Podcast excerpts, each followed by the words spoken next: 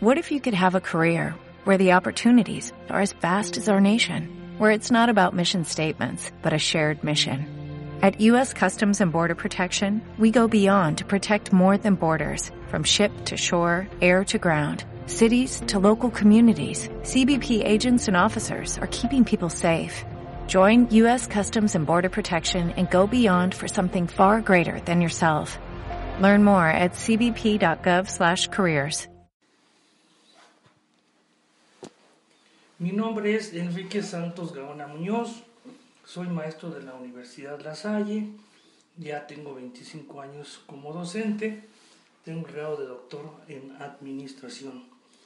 Me he dedicado a dar cátedras de administración en diferentes facultades y el día de hoy vamos a hablar de una temática que se llama la planeación estratégica. Para muchos no es un tema desconocido, sin embargo podría estar lejano a sus alcances. Lo que sucede es que es una materia que no se imparte en todas las carreras, donde uno quisiera que se aplicara, pero sí se es indispensable. Tan es así que la planeación estratégica, si bien no como materia, sirve como una herramienta de apoyo, dado que es un primer paso que tiene la administración para efectos de lograr resultados altamente eficientes. Muchos de los eh, que estudian o conocen la planeación estratégica saben perfectamente bien que hay que hacer una diferencia con lo que es la administración estratégica. Aclaro, la planeación estratégica es una fase de lo que es la administración, es decir, no abarca toda la administración.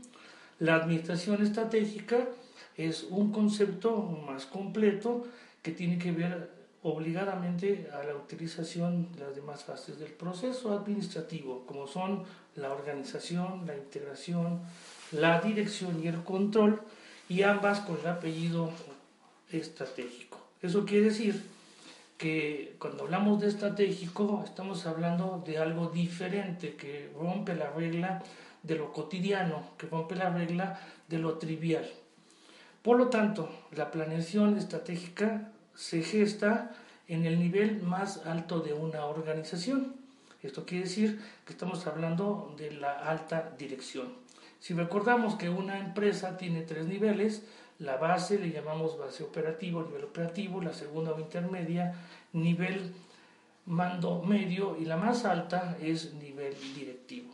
Aquí es donde se gesta la planeación estratégica. Eso quiere decir que tanto los socios o dueños como accionistas de una empresa y los directivos están familiarizados con este concepto de planeación estratégica. Podremos um, de alguna manera entender que no solamente porque se genere en ese nivel, no implica que no impacte en niveles intermedios de la organización ni tampoco llegue a niveles operativos. Por lo contrario, es un trabajo que requiere de información de todas las áreas para que se vaya sumando cada una de ellas y constituir el documento denominado planeación estratégica. Esta se elabora normalmente por un periodo mínimo, que es de un año, y que puede alcanzar otros como son dos, tres y hasta cinco años como máximo en determinadas empresas. Pero ¿cuál es la utilidad que se tiene de eh, tener la planeación estratégica? En primer lugar, es para ayudar a encontrar niveles de respuesta más eficientes. Eso quiere decir que vamos a ser muchísimo más meticulosos en el contenido de los documentos que se emiten desde la parte más básica de un proyecto que puede tener una misión, una visión, objetivos, estrategias, técnicas, tácticas, presupuesto, implica desde una área también que pueda tener las mismas características o mismos elementos de la planeación estratégica, pero que al final, en el término de un periodo, hablemos de un año, se vaya consolidando mes con mes el logro de objetivos. Eso quiere decir que una planeación estratégica está direccionada fundamentalmente a lograr el mayor número de respuestas positivas. Eso quiere decir ser lo más eficiente posible. Como segundo objetivo de la planeación estratégica sería incrementar la productividad a través de establecimiento de diversas estrategias que permiten hacer más rápido el proceso de logro de los objetivos establecidos. El tercero sería buscar en la medida la rentabilidad que requiere cada empresa u organización. No todas tienen una rentabilidad que sería la ideal. Sin embargo, habrá empresas que no teniendo la finalidad de ser lucrativas también busquen una planeación estratégica en su aplicación. Y el último objetivo, el cuarto, sería que sea una empresa más competitiva. Cerrando la idea, la planeación estratégica busca eficiencia, productividad, rentabilidad y competitividad como logro de los objetivos institucionales, pensando a nivel directivo. Si hablamos de niveles intermedios, la planeación estratégica tiene la intención de impactar favorablemente en cada una de las áreas. Entonces se hacen planes de mercadotecnia, planes de recursos humanos, planes de finanzas, planes de sistemas y planes de cada una de las áreas en donde implica precisamente que la planeación estratégica esté presente y encuentre un camino muchísimo más viable para lograr lo que se pretende. Esto significa que se tendrá que desglosar a un nivel en donde implique precisamente que se pueda llevar a cabo al detalle y al análisis que necesitan los niveles operativos. Es decir, la gente que va a ejecutar la acción, si hablamos de un área de ventas, pues los vendedores, si hablamos del área de finanzas, probablemente estamos hablando de los contadores que ejecutan algunas operaciones y así por el estilo. De tal manera que la planeación estratégica tiene una presencia en todas las áreas y en todos los niveles. ¿Cuál sería su aplicación en una empresa versus una aplicación? Bueno, en primer lugar, la aplicación de la planeación estratégica es para realizarse como un trabajo muchísimo más efectivo. ¿Y eso qué significa? Efectividad significa hacer las cosas con eficiencia y con eficacia. La sumatoria de estos dos conceptos nos va a llevar a que la gente entienda que la efectividad de una organización es un aspecto fundamental para el logro de los resultados esperados de una organización. Cuando una empresa no aplica la planeación estratégica, lo que está haciendo es hacer una planeación eminentemente intuitiva, es decir, con base a una experiencia, quizá a un trabajo rutinario, a un trabajo que implique a lo mejor menos preocupación o menos alcance. Otro objetivo de aplicación de la planeación estratégica es que la planeación estratégica se convierte en una herramienta desafiante. Esto nos lleva a que debemos de romper alcances que ya hemos logrado para poderla llevar a lugares en donde no hemos incursionado con la planeación estratégica. Si yo estoy trabajando en la planeación a nivel local o la planeación estratégica a nivel nacional la puedo llevar a una extensión de planeación estratégica internacional. Entonces, va uno rompiendo barreras, va poniendo límites mínimos para romper esas barreras y lograr que la planeación estratégica llegue más lejos. Una organización que no tiene una aplicación de la planeación estratégica deja a un lado los retos, o sea, no se impone esas condiciones. Por lo tanto, su trabajo es muchísimo más limitado, es un trabajo que no tiene alcances internacionales probablemente. Seguro también podremos encontrar que tiene muchas condicionantes para poder hacer cosas de largo alcance. Por otro lado, también la aplicación de la planeación estratégica rompe precisamente límites que se han muchas veces no escrito y que van precisamente llevando a la posibilidad de tener mejores logros. Cuando esta práctica la realizan las organizaciones, donde se acostumbran precisamente a que la planeación estratégica es una herramienta que nos permite lograr muchas cosas adicionales a lo que es la, la actividad normal, nos va a permitir que sigamos una línea estratégica congruente, lógica y, por supuesto que tenga alcances suficientes. En las organizaciones que no utilizan la planeación estratégica pueden encontrar una gran limitación en su desempeño, en su desempeño como empresa a nivel institucional, como áreas de trabajo y por supuesto con los colaboradores. ¿Esto qué quiere decir?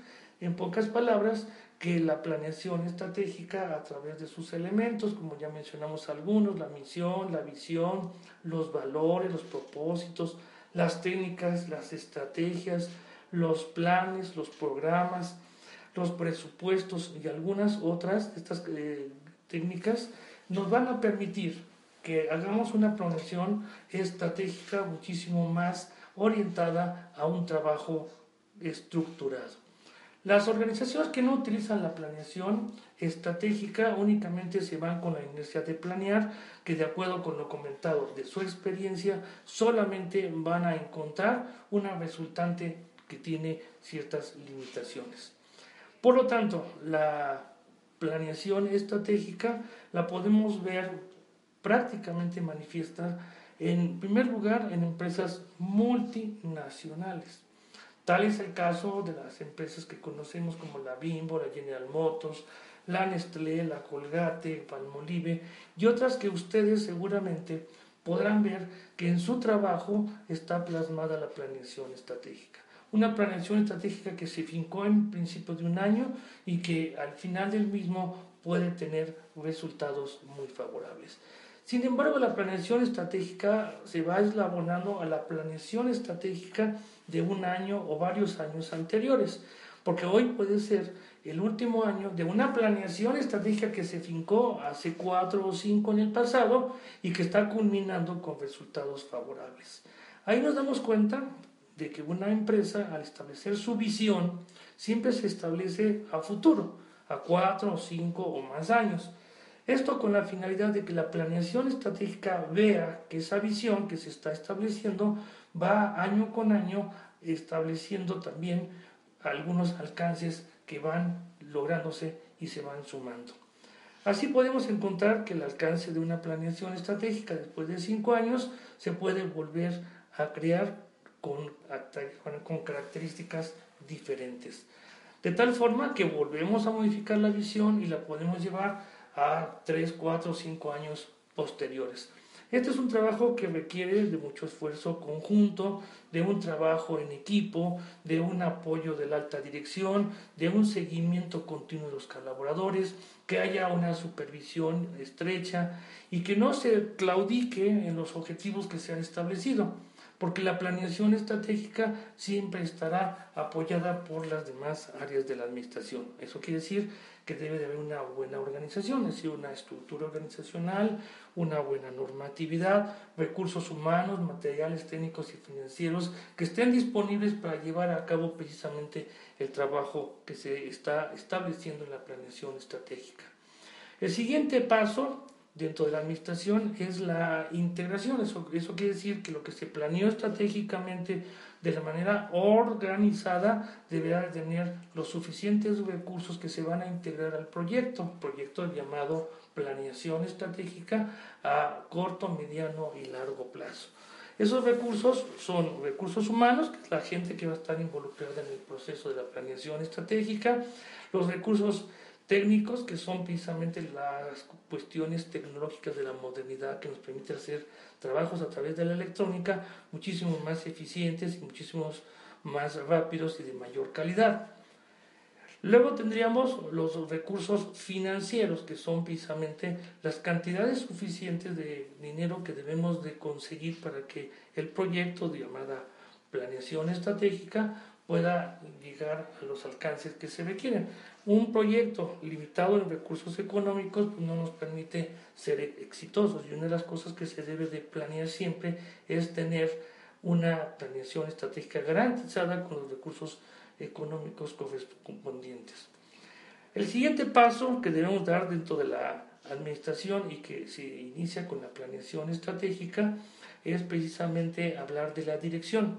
La dirección es una conjunción de elementos que se deben de manejar como características o como habilidades que tienen los directores, empezando desde el director general y de cada uno de los directores de cada área.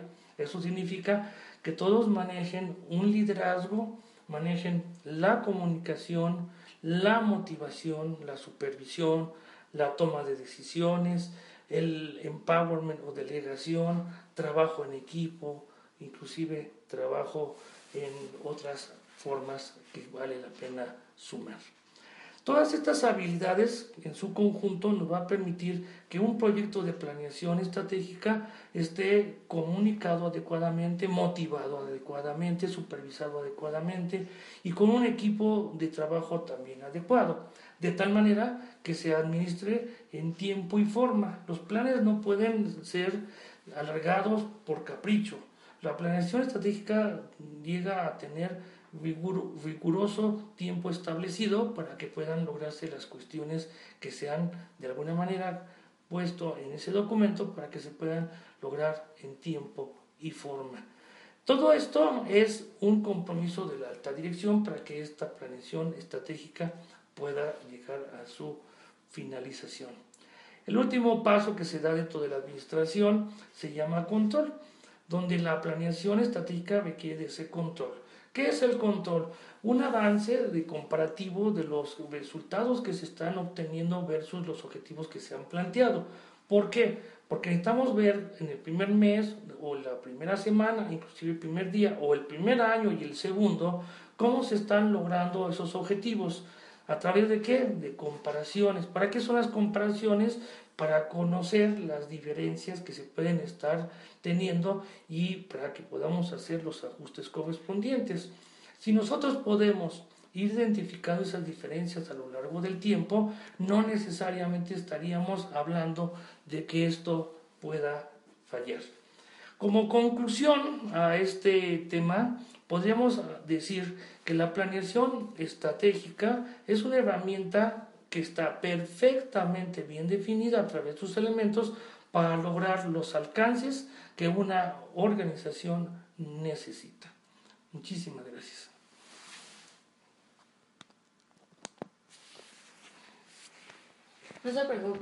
¿Eh? no hay problema.